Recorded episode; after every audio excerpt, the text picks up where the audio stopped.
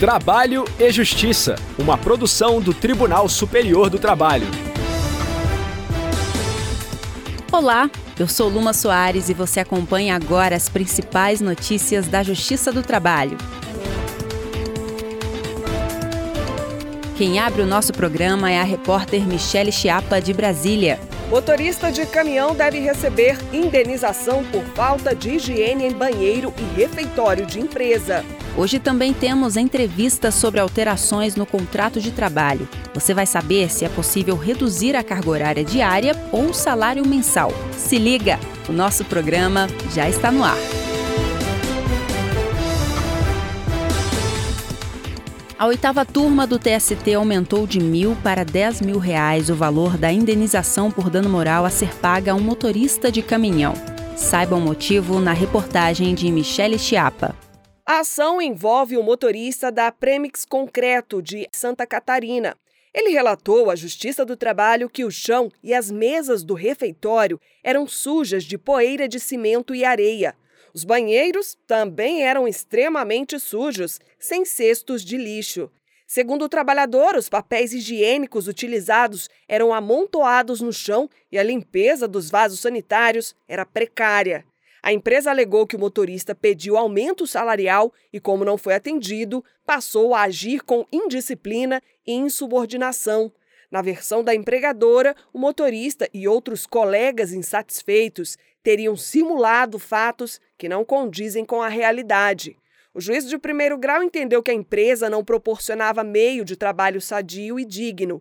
Por isso, fixou indenização por dano moral em 4 mil reais. Mas o valor foi reduzido para mil reais pelo Tribunal Regional do Trabalho da 12ª Região em Santa Catarina. Da decisão, o trabalhador recorreu ao Tribunal Superior do Trabalho.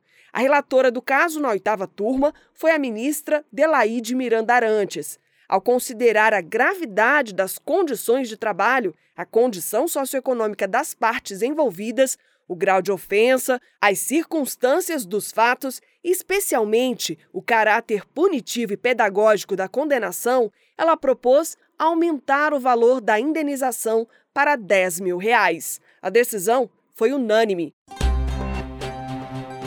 Entrevista.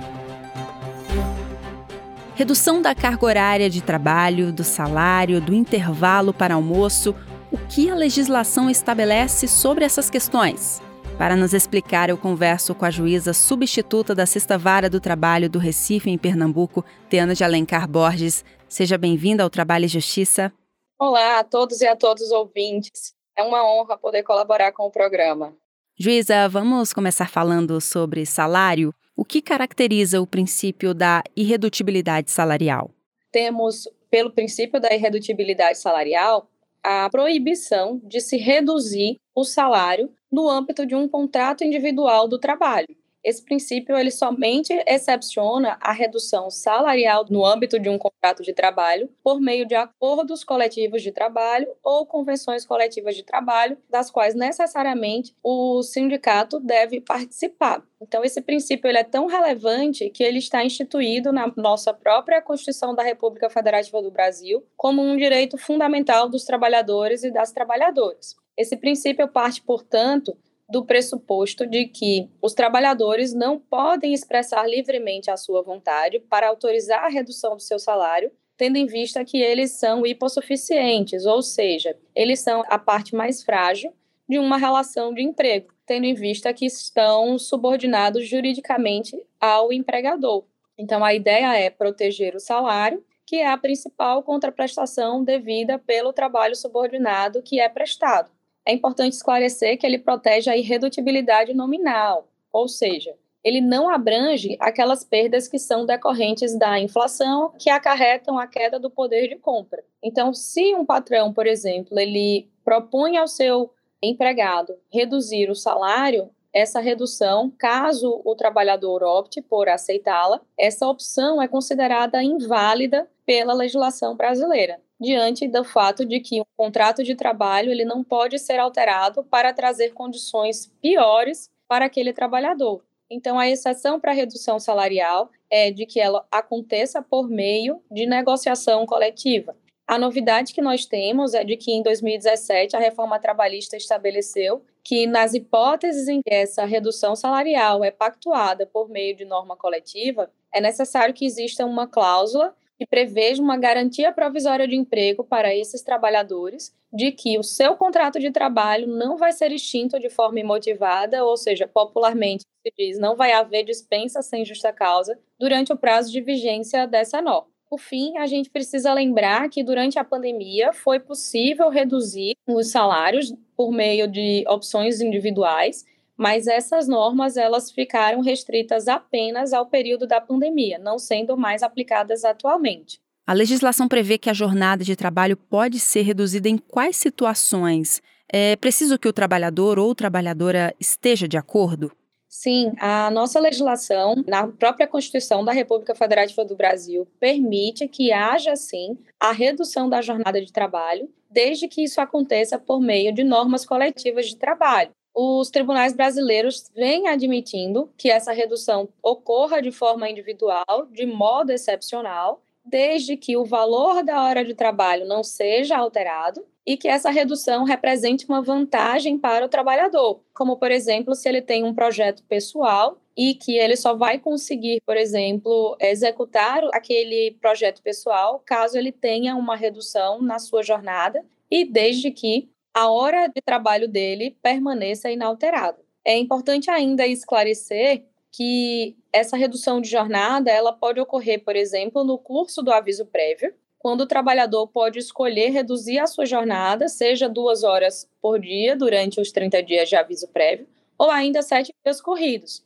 Para que, qual é o objetivo dessa norma? É que o trabalhador ele possa buscar um novo posto de trabalho. E nesse caso não vai haver redução do salário do trabalhador ou da trabalhadora. O intervalo para almoço pode sofrer alterações, juíza? Quais são as regras para que a mudança seja considerada lícita? O intervalo para almoço é uma norma de higiene, proteção e segurança. Ele não pode ser computado na duração do trabalho. Então, em regra, quem trabalha mais de seis horas por dia tem direito ao intervalo de no mínimo uma hora, e salvo acordo escrito ou contrato coletivo em contrário, no máximo duas horas, enquanto quem trabalha mais de quatro horas e até seis horas tem um intervalo de 15 minutos. Esse limite mínimo de uma hora pode sim ser reduzido, desde que seja por ato do ministro do Trabalho, desde que ouvido o serviço de alimentação da Previdência Social. Em que situação? Se verificar que o estabelecimento atende integralmente às exigências quanto à organização dos refeitórios e desde que os trabalhadores deste local eles não estejam sujeitos a um regime de trabalho em jornada extraordinária, ou seja, que eles não realizem horas extras. Isso está previsto na CLT. É importante ainda lembrar que a própria CLT também sofreu alterações no sentido de permitir essa redução ou fracionamento do intervalo para a refeição por meio de convenção ou acordo coletivo de trabalho apenas na situação de motoristas, cobradores, fiscalização de campo e afins, nos serviços de operação de veículos rodoviários empregados no setor de transporte coletivo de passageiros, e deve ser mantida a remuneração e concedidos intervalos para descansos menores ao final de cada viagem. Esse fracionamento ele pode ocorrer entre o término da primeira hora de trabalho e o início da última hora de trabalho. Por fim, outro aspecto que é importante destacar é que no caso do empregado doméstico, esse intervalo para refeição ele também pode ser reduzido para até 30 minutos, mediante prévio acordo escrito entre empregador e empregado. Em relação às férias, pode haver redução do número de dias por conta de faltas ao serviço? As férias estão previstas na Constituição e têm que ser remuneradas com pelo menos um terço a mais do que o salário normal. É preciso estabelecer que, para que se adquira o direito às férias, o trabalhador precisa completar 12 meses de trabalho, falando-se em período aquisitivo de férias. Então, as férias podem sim variar de acordo com a quantidade de faltas nesse período aquisitivo do direito às férias. Então, para aquele trabalhador que tenha faltado até no máximo cinco vezes do período aquisitivo, as férias serão de 30 dias. Se ele faltou de 6 a 14 vezes durante o período aquisitivo, as férias serão de 24 dias. Por outro lado, se ele faltou de 15 a 23 vezes no período aquisitivo, ele terá 18 dias de férias. enquanto se teve de 24 a 32 faltas no período aquisitivo, as férias serão de 12 dias. E se ele faltou mais de 32 vezes durante o período aquisitivo, presume-se que ele já teve mais do que o descanso merecido e não vão ser concedidas férias a esse trabalhador. Por fim, importante lembrar que essas faltas elas não podem ser descontadas da remuneração das férias, que vão ser pagas exatamente de acordo com a quantidade de dias de férias que vão ser usufruídas pelo trabalhador e pela trabalhadora. Eu conversei com a juíza substituta da Sexta Vara do Trabalho do Recife, em Pernambuco, Teana de Alencar Borges, a quem agradeço a participação. Muito obrigada mais uma vez pelo convite. Obrigada a todos e a todos os ouvintes. A edição de hoje acaba aqui. Obrigada pela companhia. O Trabalho e Justiça teve apresentação de Luma Soares, edição de Liamara Mendes, produção de Milene Teixeira, Priscila Rossiter e Robson Góes, colaboração do estagiário Jorge Agli, supervisão de Patrícia Rezende e trabalhos técnicos de Carlos Davi e Wesley Oliveira. O programa é uma produção da Rádio TST sob a coordenação de Rodrigo Tunholi e a supervisão da Secretaria de Comunicação Social do Tribunal Superior do Trabalho. Até amanhã. Tchau. Trabalho e Justiça, uma produção do Tribunal Superior do Trabalho.